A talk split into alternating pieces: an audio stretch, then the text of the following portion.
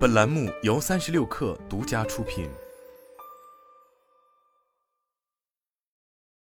本文来自界面新闻，作者江金玲。离开话题中心已久的乐视，仍在尝试用多种方式回到战场，还债自救。二零二一年春节，乐视曾在应用 logo 上标出欠一百二十二亿字号，引发大众关注。在二零一七年陷入资金链断裂风波后，乐视一直处于赚钱还债的状态。而在九月八日，乐视召开了秋季沟通会，乐视智能生态执行副总裁李小伟告诉界面新闻记者，目前乐视的业务主要有硬件与内容两方面。硬件包括电视业务、手机业务以及其他智能产品；内容包括乐视视频与华影时光两大内容平台。李小伟透露，整体硬件业务目前略有亏损，乐视主要营收来自内容业务。根据乐视网最新披露的财报，二零二二年上半年，乐视网营收为二点一亿元，其中电视剧《甄嬛传》的版权收入约占乐视总体收入的百分之二，乐视旗下的办公楼资产房租收入约占百分之六。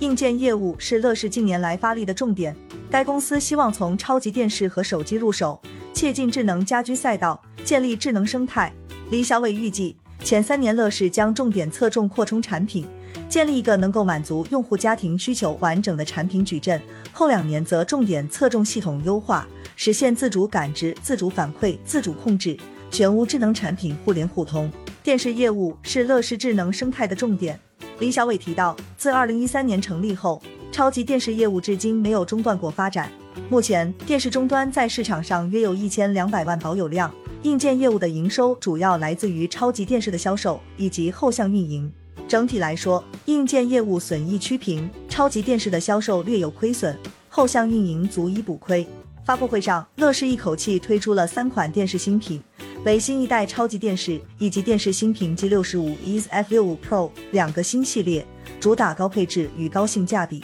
G 六十五 is 系列主打大屏影音，内置六 A 九百三十八芯片，三 GB 内存加三二 GB 闪存，百分之九十七点五屏占比，拥有百分之九十二 DCI-P 三的色域覆盖以及 MEMC 动态补偿。F 六十五 Pro 系列为智慧屏产品，同样内置四核处理器六 A 八百四十八。二加十六 GB 的内存闪存组合，百分之九十七的屏占比，支持十点七亿色彩显示，并搭载 MEMC 运动补偿技术。乐视新一代超级电视最大尺寸至八十五英寸，亮度达一千尼特，拥有一百万比一的超高对比度，以及 DCI-P 三百分之九十二数字电影级的高色域。电视业务之外，乐视在去年九月正式宣布回归手机业务，至今已近一年。一年中，乐视先后发布三款入门级手机。包括乐视 S 一、乐视 Y 一 Pro、乐视 Y 二 Pro，售价分别为一千五百九十九元、四百九十九元起、五百九十九元起。乐视还发布了乐视手机的新品 Y 二 Pro，